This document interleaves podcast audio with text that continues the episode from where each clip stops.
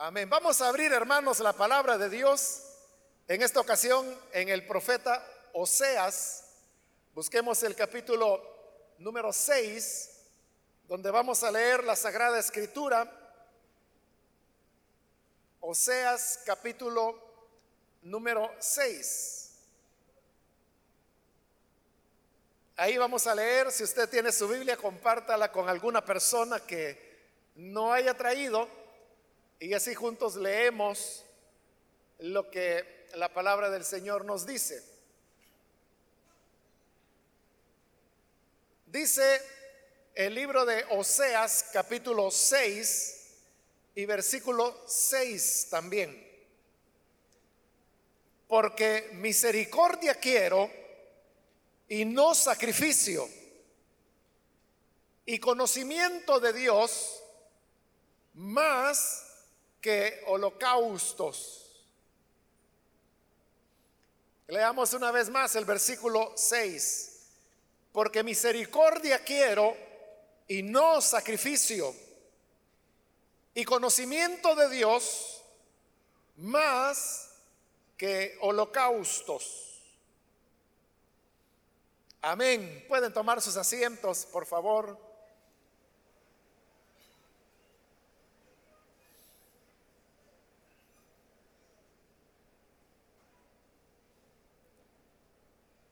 En esta ocasión, hermanos, hemos leído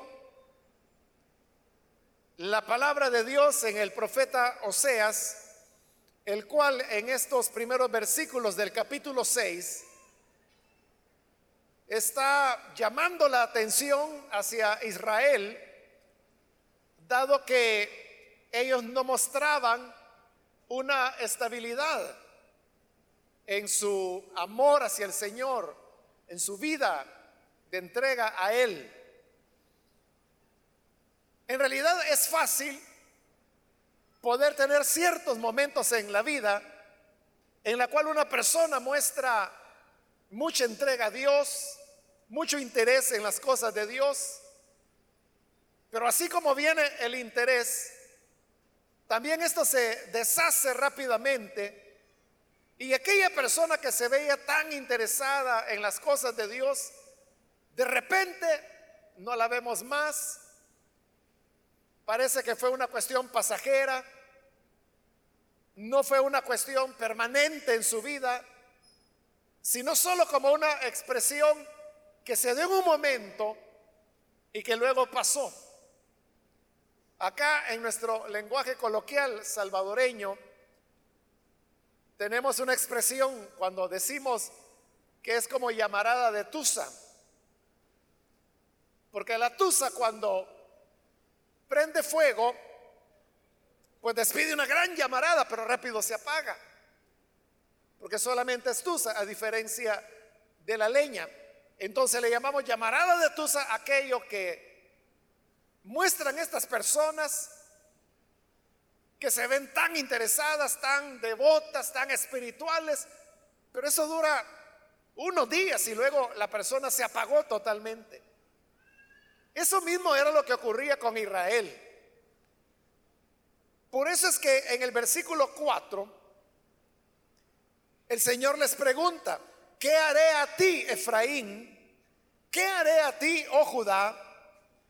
La piedad vuestra es como nube de la mañana y como el rocío de la madrugada que se desvanece.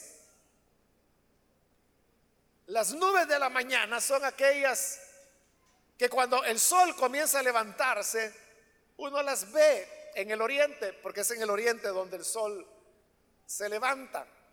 Pero esas nubes son muy tenues y solamente duran unos minutos y luego ya no está. Y luego lo compara también con el rocío, el cual cae en la noche, pero de igual forma cuando el sol sale, con los primeros rayos de luz el rocío desaparece. Entonces dice el Señor, así es la piedad de ustedes.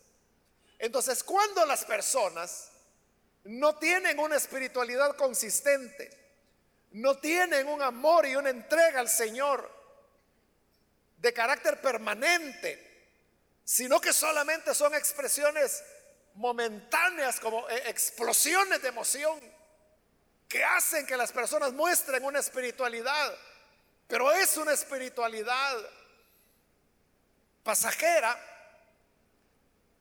La gente a fin de mantener las apariencias, lo que hacen es que se esconden en la religiosidad. Es mucho más fácil esconderse en la religiosidad que llevar una vida de auténtico servicio sostenido al Señor. Porque la religiosidad consiste solamente en formas externas, externas al ser humano. La religiosidad, en el caso de Israel, consistía en sacrificios, en holocaustos, en ciertos ritos, costumbres, en lo que se comía y lo que no se comía. Pero la religiosidad también puede estar relacionada con la manera como una persona se viste, los lugares a donde va. Es decir, la religiosidad se puede extender a todas aquellas áreas hasta donde la imaginación humana alcanza. Pero que todas estas cosas tienen que ver solo con, la vida exterior, no tocan el corazón de las personas. Si yo voy a tener un amor consistente, o como lo dice ahí el profeta, una piedad, es decir, una entrega a Dios que sea firme, o sea, para eso solamente lo puedo lograr si en mi corazón yo verdaderamente amo al Señor. Si verdaderamente yo tengo una entrega sincera, pero que viene de mi ser, de mi corazón, hacia el Señor. Solamente así. Por eso es que cuando las personas no tienen esa constancia, lo que hacen es que se refugian en la religiosidad. Porque nada cuesta estar viniendo a la iglesia. Nada cuesta tener una Biblia, portarla bajo el brazo y luego al llegar a casa guardarla en algún lugar y no se vuelve a tocar hasta que llegue el momento de repetir el espectáculo que venimos a dar aquí a la iglesia pretendiendo que amamos al Señor y que lo hacemos porque queremos estar con Él.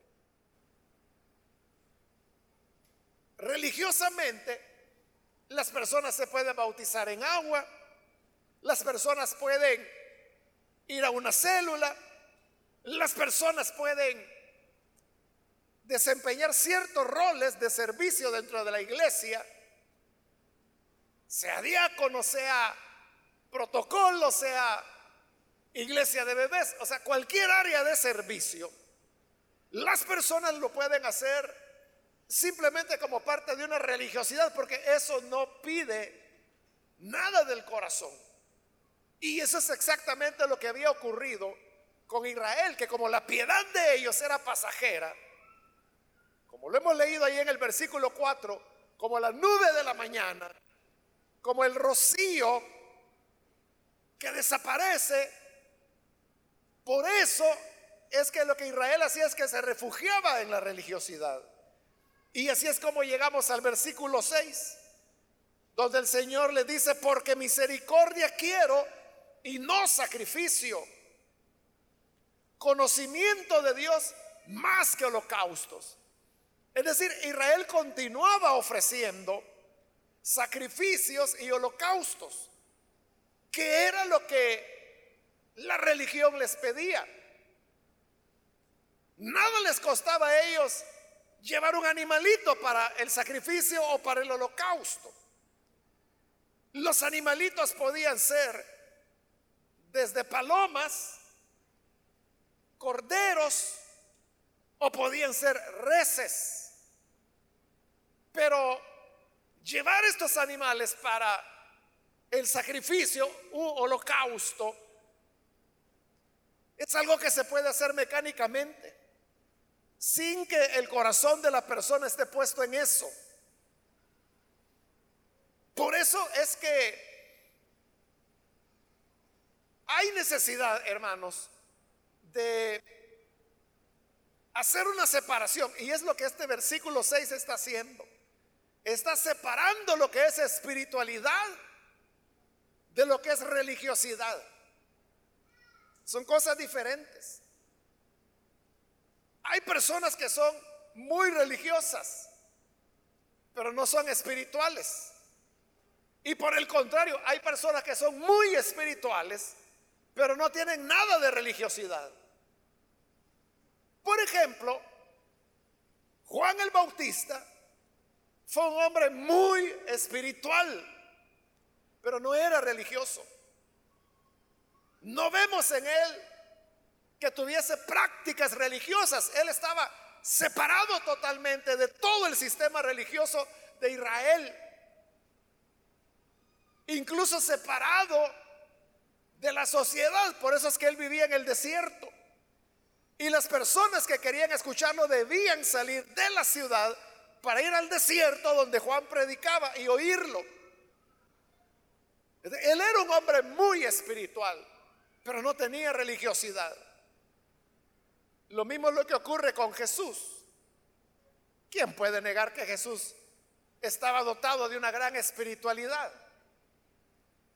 Pero Jesús para nada era religioso precisamente porque no era religioso, es que tenía tanto conflicto con las autoridades religiosas de su época. Por eso es que lo criticaban porque comía sin lavarse las manos, porque no guardaba el día sábado, porque permitía que personas inmundas lo tocaran. O porque él, de su iniciativa, tocaba personas que eran ceremonialmente inmundas, como por ejemplo los leprosos. También, como él no era religioso, hacía cosas que estaban en contra de la religión, como por ejemplo tener amigos que eran pecadores, cobradores de impuestos, gente de la peor calaña de su época, mujeres que vivían de la prostitución y lo criticaban por eso. Se recuerda cuando aquella mujer pecadora, es decir, ella era una, una persona que practicaba la prostitución, llega delante del Señor y se arroja sus pies y comienza a llorar. Cuando la mujer ve que está empapando con sus lágrimas los pies de Jesús, entonces ella se suelta su cabello, lo cual era indecoroso en la época. Y con ese cabello suelto, lo cual pues para ella era normal en el estilo de vida que llevaba. Y con su cabello comienza a secarle las lágrimas. ¿De qué dijeron los religiosos? Ellos dijeron, si este verdaderamente fuera profeta, no permitiría que esta mujer lo tocara, porque sabría qué clase de mujer es. Pero Jesús no solo permitía que la mujer le tocara los pies, le permitía que se los besara, que con su cabello suelto secara las lágrimas que ella había derramado sobre sus pies. Es decir, Jesús rompía con todo aquello que en su época era el cuerpo religioso. Y este versículo, por eso le digo que es clave, porque está estableciendo la diferencia entre espiritual y espiritualidad y religiosidad. ¿Qué es la espiritualidad? La espiritualidad es hacer misericordia. La religiosidad sería ofrecer sacrificios. ¿Qué es la espiritualidad? La espiritualidad sería conocimiento de Dios. ¿Y qué sería religiosidad? Sería ofrecer holocaustos. Por eso le decía, la religiosidad es lo externo al hombre. Porque los sacrificios no se hacen en el corazón. Los sacrificios, ya dije, eran animalitos que las personas llevaban al templo. Ni siquiera eran ellos quienes sacrificaban al animal, solo lo llevaban ante los sacerdotes y eran los sacerdotes quienes hacían el sacrificio o el holocausto. Y nada más, era una cuestión solo de estar viendo, era externo. Pero Dios lo que quiere de nosotros es espiritualidad. Por eso debemos preguntarnos, ¿cómo es nuestra relación con Dios? Nuestra relación con Él está basada en la religiosidad o en la espiritualidad. ¿Cómo saber la respuesta? Pues en base a lo que le he dicho. ¿Qué es lo predominante en su relación con Dios? Si usted dice, ah, no, para mí lo importante con Dios es ir a la iglesia, es cantarle, es leer la Biblia, es servirle, cumplir mi privilegio. O sea, todas esas cosas que estoy mencionando es religiosidad. Porque todo es externo. Las personas pueden cantar sin tener ni siquiera al Señor. ¿O cree usted que no se puede cantar alabanzas cristianas sino solamente cuando se es creyente? Los incrédulos también cantan las alabanzas. Hay artistas que son totalmente seculares. Es decir, no son creyentes, no son nacidos de nuevo y cantan alabanzas. Por ponerle un, ejemplo que se me viene ahorita es viejo ya no, pero es el caso de Elvis Presley, ¿no? Que fue aquel que arrancó con el rock and roll, ¿no? Que lo hizo famoso. O sea, él no tenía nada de creyente, es decir, su vida no era. Pero él grabó todo un disco de solamente alabanzas, solo himnos cristianos. Y él no era creyente. Yo nunca lo he oído, pero supongo que lo canta muy bien porque era un buen cantante. Bueno, y así, hermanos, podría agarrar ese ejemplo porque está, es viejo, ¿verdad? Pero yo podría mencionarle de otros artistas de hoy en día que son muy conocidos, muy recientes, y que de creyentes no tienen nada, pero cantan las alabanzas porque hay un mercado, ¿no? Hay un mercado de, la gente que le gusta consumir alabanzas. Entonces, uno puede hacer eso del canto externamente sin que haya espiritualidad. Uno puede leer incluso la Biblia. Hay muchas personas que leen la Biblia. Yo me recuerdo un mi profesor que tuve de lingüística, que leía la Biblia, pero no como él era ateo, él se decía a sí mismo ateo. ¿no? Pero leía la Biblia únicamente porque e-, él encontraba elementos lingüísticos que le interesaban. En una ocasión, él sabía que yo era cristiano. Y en una ocasión yo recuerdo que él quería encontrar el pasaje de la Biblia donde a las personas las reconocían por la manera de hablar que les ponían a, pronunciar, la palabra Sibolet. Entonces los que eran de una región decían Sibolet. Pero habían otros de otra región que decían Shibolet. En base a cómo lo pronunciaban, si podían pronunciar Shibolet o si lo pronunciaban Sibolet. En base a eso los mataban o los dejaban vivir porque en base a eso los identificaban. Bueno, ese pasaje está en la Biblia y él quería saber cómo, él la leía como le digo, pero así como una fuente lingüística. Pero por algún trabajo, algo que él estaba escribiendo, necesitaba eso. Entonces fue y me dijo, mire Mario, ¿dónde es que la Biblia dice esto? Ah, ya sé, le dije yo. Y le dije, usted ya sabe también, ¿verdad?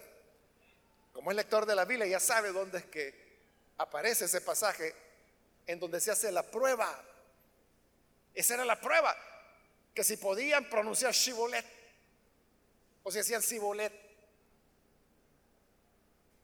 Si no lo sabe, y se lo dejo de deber. Para que seamos más lectores de la Biblia. No vaya a ser que le vayan a preguntar a usted, como un día me preguntaron a mí, que a dónde estaba ese pasaje y qué va a hacer. Bueno, ese es otro tema. Entonces la espiritualidad le decía, e-, es aquello que, viene. ¿Y por qué la religiosidad es más fácil? Porque la religiosidad es solamente hacer lo que los demás hacen. Ser religioso es cuando uno viene acá, se sienta y ve que todos están cantando y están aplaudiendo. Ah, pues yo me pongo a aplaudir también. Se ponen de pie, yo me pongo de pie. Ah, ya se sentaron todos, ah, pues yo también me siento. Y estoy haciendo todo lo que la gente hace. Después de estar repitiendo eso, hermanos, unos dos, tres cultos, uno lo aprende y ya sabe cuál es la mecánica. Lo hace con facilidad porque es externo. Pero la espiritualidad es diferente porque la espiritualidad implica cambiar valores que son internos. Y el tomar esos valores de Dios para hacerlos míos, eso no es fácil. Es fácil aprender a llevar una Biblia bajo el brazo. Es fácil aprender los cantos, es fácil aprender a aplaudir, es fácil vestirse de una u otra manera. Pero hacer mío los valores que la palabra de Dios me presenta, eso no es fácil y en eso consiste la vida cristiana. ¿Cuáles son estos valores? Aquí Dios menciona dos. Hermanos, el versículo es tremendo. Es tremendo para la época. ¿Por qué? Véalo de nuevo el versículo 6. Porque misericordia quiero y no sacrificio. Mire lo que está diciendo. Es Dios el que está hablando. Y él dice, no quiero sacrificios. Pero lea usted el libro de Levítico, por ejemplo. Aunque puede leer Éxodo, puede leer números, pero en especial Levítico. Y ahí es Dios pidiendo y pidiendo y pidiendo sacrificios y holocaustos. Pero ¿qué está diciendo ahora? No quiero sacrificios. Y no es lo que Él está pidiendo, pues. Sí, pero no quiero sacrificios. Señor, si aquí hay un libro entero de la Biblia que se llama Levítico, donde tú pides sacrificios y holocaustos. Pero dice a través de, o sea, pero no quiero sacrificios, no quiero holocaustos. Por eso le digo, el pasaje es tremendo. Nosotros hoy no lo notamos, ¿no? Pero eso es equivalente eh, a que Dios viniera ahora y nos dijeran, ¿saben qué? Yo no quiero cultos ya. ¿Qué impacto le produciría a usted? ¿Qué? Dios no quiere que tengamos cultos. No, no quiero cultos. Señor, y no tu palabra dice que no dejemos de congregarnos, pero no quiero cultos. Bueno, realmente esto que le estoy dando no es tanto un ejemplo y menos una exageración. Porque aparece en la Biblia cuando el Señor dice, ya no quiero sus oraciones, ya no quiero sus ayunos, ya no quiero las celebraciones, las solemnidades que celebran. Ya no las quiero, dice Dios. A través de Miqueas. Por eso le digo, Dios les está diciendo, no quiero solemnidades. ¿Y qué eran las solemnidades? Los cultos que celebraba su pueblo. Pero dice, no, yo ya no quiero eso. Y entonces, ¿qué es lo que Dios quiere? Allá en Miqueas él dice que lo que quiere es que hagas misericordia, justicia y que seas humilde delante de mí. Valores. Ahora, aquí dice, misericordia quiero y no sacrificios. Pero ¿cómo aprende uno a tener misericordia? En cuanto a los sacrificios, ya le dije, era muy fácil. Solo tenía que comprar ahí en la entrada del templo el corderito y ya, ya lo llevaba. Vaya, aquí está. Y ofrecía el sacrificio. Ya le cumplió a Dios. Ya le cumplió a la religión. Pero eso es lo que Dios no quería. ¿Qué era lo que Dios quería? Misericordia. Quisiéramos misericordia. Y fíjese, la misericordia nunca se la vamos a hacer a Dios. Porque no es Dios el que necesita misericordia. ¿Quién es el que necesita misericordia? Es el prójimo. Es la otra persona. Él dice, no quiero sacrificios, quiero misericordia. Este pasaje, hermanos de Oseas, el Señor Jesús lo utilizó en dos ocasiones, allá en el Evangelio de Mateo. En una ocasión,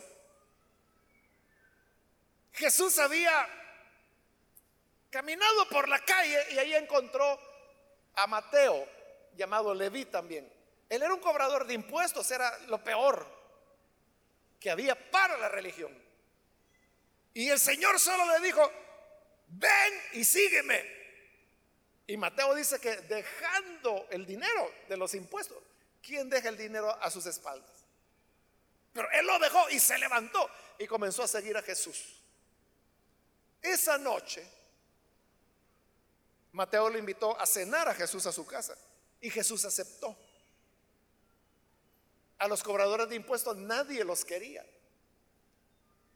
Los cobradores de impuestos solo se llevaban con otros cobradores de impuestos o con gente de muy mal vivir, con pecadores, porque toda la gente les huía, pero Jesús no les huyó, sino que fue a cenar con ellos. Entonces llegaron los religiosos, ahí llega la religión. Y ve a Jesús que está comiendo con los sinvergüenzas, con los pecadores. Y comenzaron a criticarlo. ¡Qué bárbaro! ¿Qué clase de creyente es este? Y dice que es profeta. Y miren la gente con la que está. Con los ladrones. Con los que han estafado a los pobres. Y el Señor les dijo, oigan, no es el sano el que necesita del médico es el enfermo el que necesita del médico. Con eso les dijo todo. Y después de haberles dicho, es el enfermo el que necesita el médico, les dijo las palabras de Oseas. Vayan y aprendan lo que significa misericordia quiero y no sacrificio. ¿De qué misericordia estaba hablando Jesús? Ahí estaba hablando de la misericordia hacia, en este caso, el humano que se extravió en la vida, que se dedicó al robo, al pillaje, a la estafa, a hacer lo malo. Pero estas personas que han hecho lo malo, también necesitan misericordia. Ahí está la diferencia entre religiosidad y espiritualidad. Si usted es muy religioso, ay no, yo no, no, yo con los marihuaneros ni me meto. ¿Y qué voy a aprender de un marihuanero? Preso me pueden llevar. Imagínense que llega la policía y en ese momento este tipo tiene droga. No, los dos nos van a llevar, no me van a andar preguntando. Así que no, ush, no. Ese es el religioso. Pero espiritualidad es que yo tengo misericordia. Es un pecador, sí. Es un vendedor de drogas, sí. Es un marihuanero, sí. Por eso yo me acerco. Tengo misericordia. Me acerco a la persona. En ese acto de misericordia, ¿qué ocurría? ¿Manchaba Jesús su imagen? quedaba mal delante de las personas y delante de Dios. Al contrario, bueno, este Mateo, al cual la gente no quería ni ver y menos iban a llegar a cenar a su casa, se convirtió en apóstol. ¿Y cómo llegó a ser apóstol? Porque Jesús tuvo misericordia de él. Porque él era espiritual, no religioso. Entonces, esa, hermanos, es la verdadera espiritualidad. Cuando nosotros aprendemos a tener misericordia de los demás. Y lo otro, dijo el Señor, conocimiento de Dios más que holocaustos. Otra vez, la religión ahí son los holocaustos. La espiritualidad es el conocimiento de Dios. ¿Y qué significa esto del conocimiento de Dios? Es conocer a Dios, es entenderlo a Él. Conocer a Dios, hermano, no es solamente, ah, sí, yo sé que hace dos mil años vino el Hijo de Dios, Jesús. Y por la verdad murió Cristo, dicen algunos. Y lo crucificaron por los pecadores. Pero la gente ni entiende qué está diciendo. Y creen que por eso conocen a Dios. Pero el conocimiento de Dios es aquel que transforma a las personas. Porque uno puede conocer que Él fue el Salvador, que Él murió en la cruz. O sea, todo eso es cierto. Pero uno puede saber todo eso sin conocerlo. ¿O no es eso lo que hacen los narcotraficantes, por ejemplo? Que son muy religiosos. O las mafias. Los mafiosos, hermanos. Son personas muy religiosas. Personas que su dinero lo han amasado en base a delitos pero han amasado tanto dinero que en las enormes residencias que construyen siempre dejan un espacio para una capilla. Porque son religiosos. Es decir, han oído acerca de Dios. Si usted le pregunta, mire, ¿y usted sabe quién fue el Hijo de Dios? Sí. ¿Y usted sabe por qué Jesús vino? Sí, para el perdón de pecados. ¿Y usted cree en Jesús? Sí, le va a decir. Y es un gran pícaro. ¿De qué es el conocimiento de Dios? El conocimiento de Dios es cuando Él se nos revela. Y ese es el conocimiento que nos cambia, que nos transforma. Que hace de nosotros hombres nuevos, mujeres nuevas. Es que conocerlo, tener conocimiento de Dios, es cuando llegamos a saber de Él Recordemos que Jesús dijo, nadie conoce al Padre sino el Hijo. Y nadie conoce al Hijo sino el Padre. Y aquel a quien Él lo quiere revelar. Es decir, si no es Dios que nos revela a Jesús, no podemos conocer ni entender quién es Jesús. Jesús preguntó a sus discípulos en otra ocasión, allá en Cesarea de Filipos. ¿Quién dicen los hombres que soy? Y sus discípulos dijeron, pues mira Señor, no hay un acuerdo. Porque hay gente que cree que tú eres Jeremías. Otros creen que eres Elías. Otros creen que eres Juan. Es decir, la gente andaba perdida, andaba cortando varas, no sabían quién era él. Por eso es que pensaban, diferentes cosas. Y Jesús dice, ¿y ustedes? Ya me dijeron que dice la gente, pero ustedes, ¿qué dicen? ¿Quién soy yo? Y es cuando Pedro dice, tú eres el Cristo, el Hijo del Dios viviente. Cuando Pedro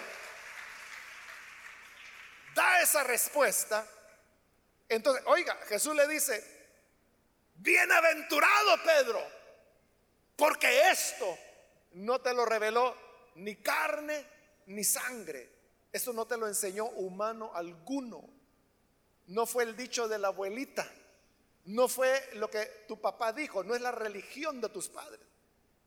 Esto te lo reveló mi Padre. Solo así se le puede conocer.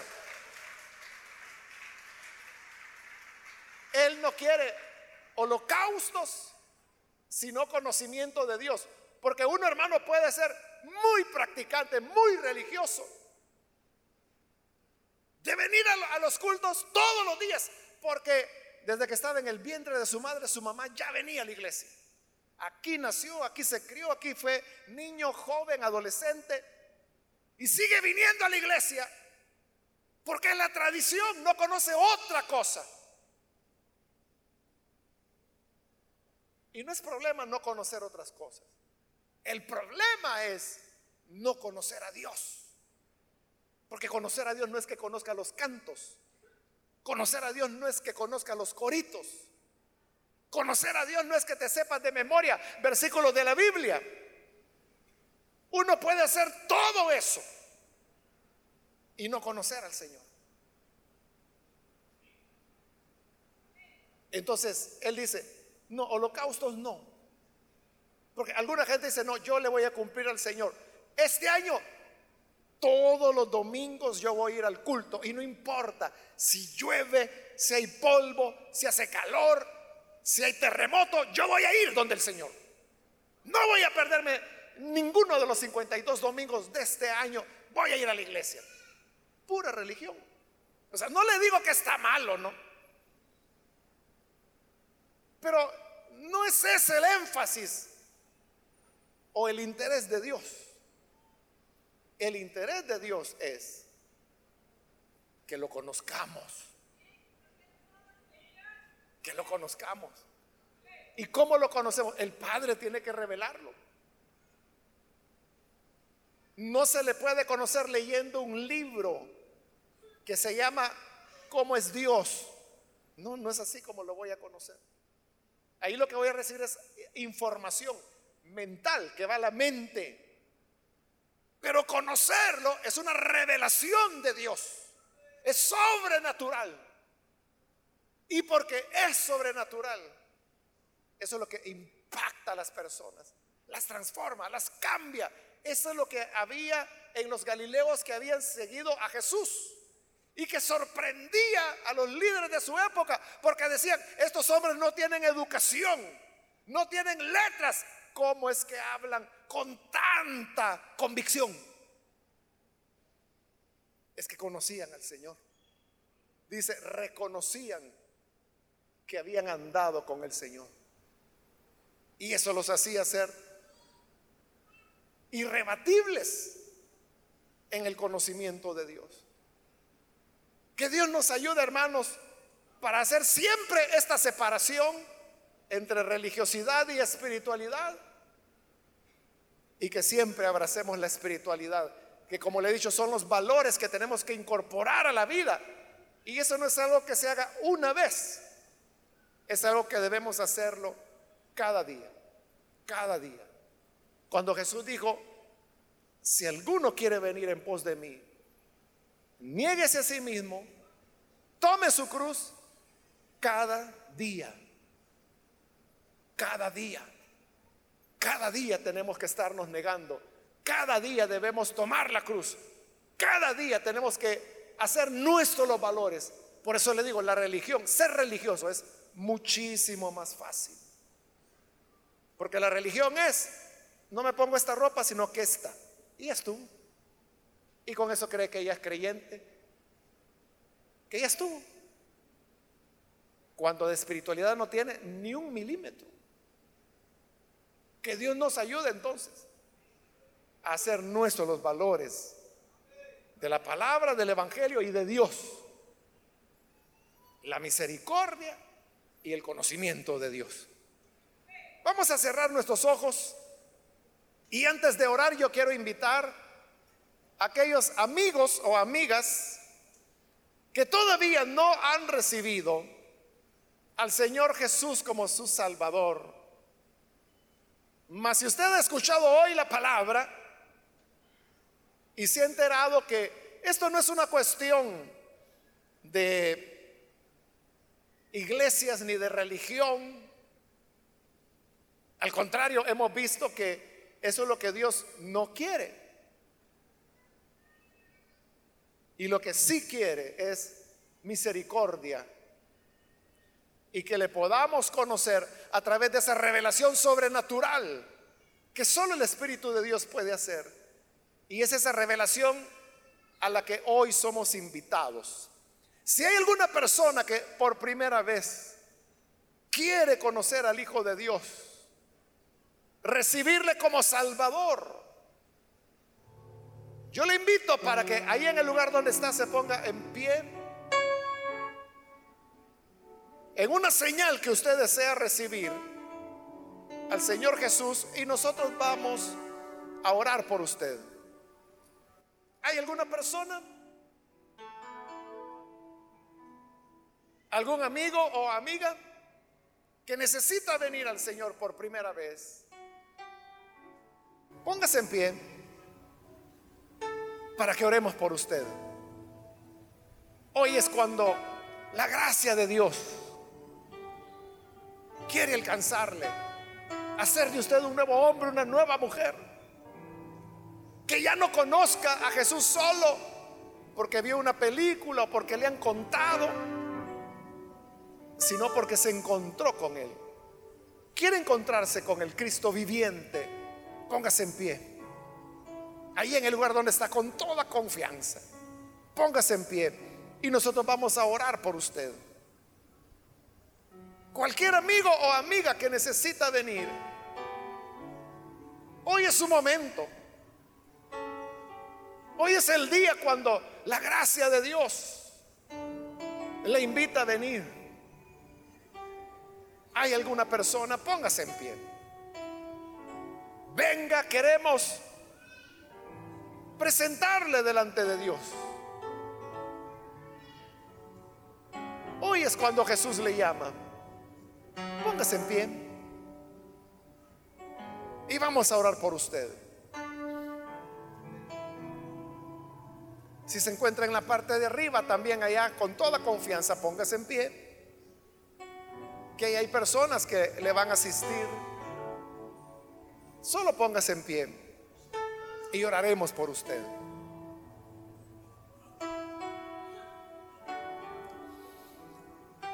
Muy bien, aquí hay una persona, Dios la bendiga. Alguien más que necesita venir.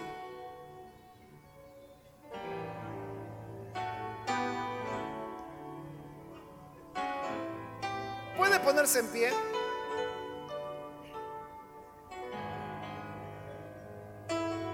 ¿Hay alguien más?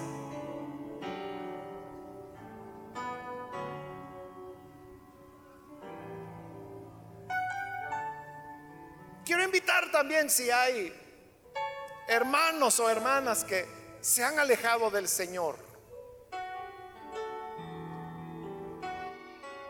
Pero hoy necesita reconciliarse. También este es el momento para venir.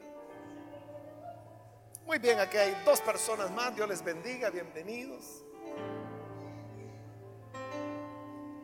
¿Alguna otra persona?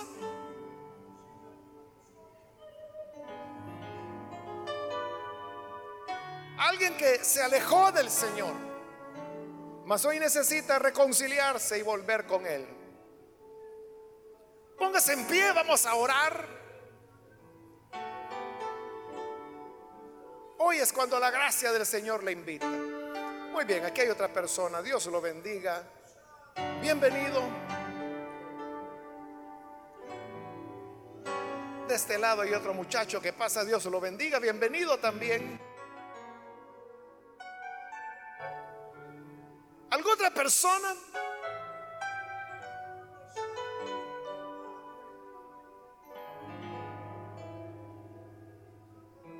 Ahí donde está, con toda confianza, póngase en pie. Y vamos a orar por usted. ¿Alguien más que necesita pasar?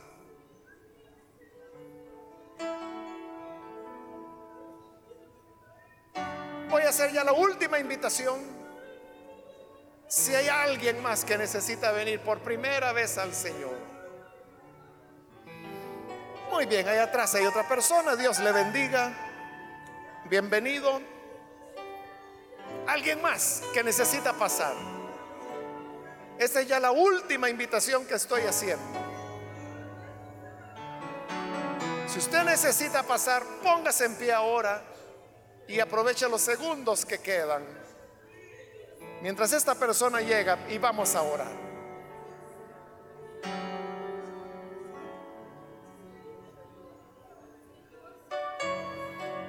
A usted que nos ve por televisión, le invito para que se una con las personas que están aquí al frente, reciba al Señor Jesús, hágalo en esta oración. Ore con nosotros. Señor, gracias te damos por las personas que están aquí al frente, como también, Señor, aquellos que a través de televisión, radio o internet están abriendo sus corazones para recibirte como Salvador.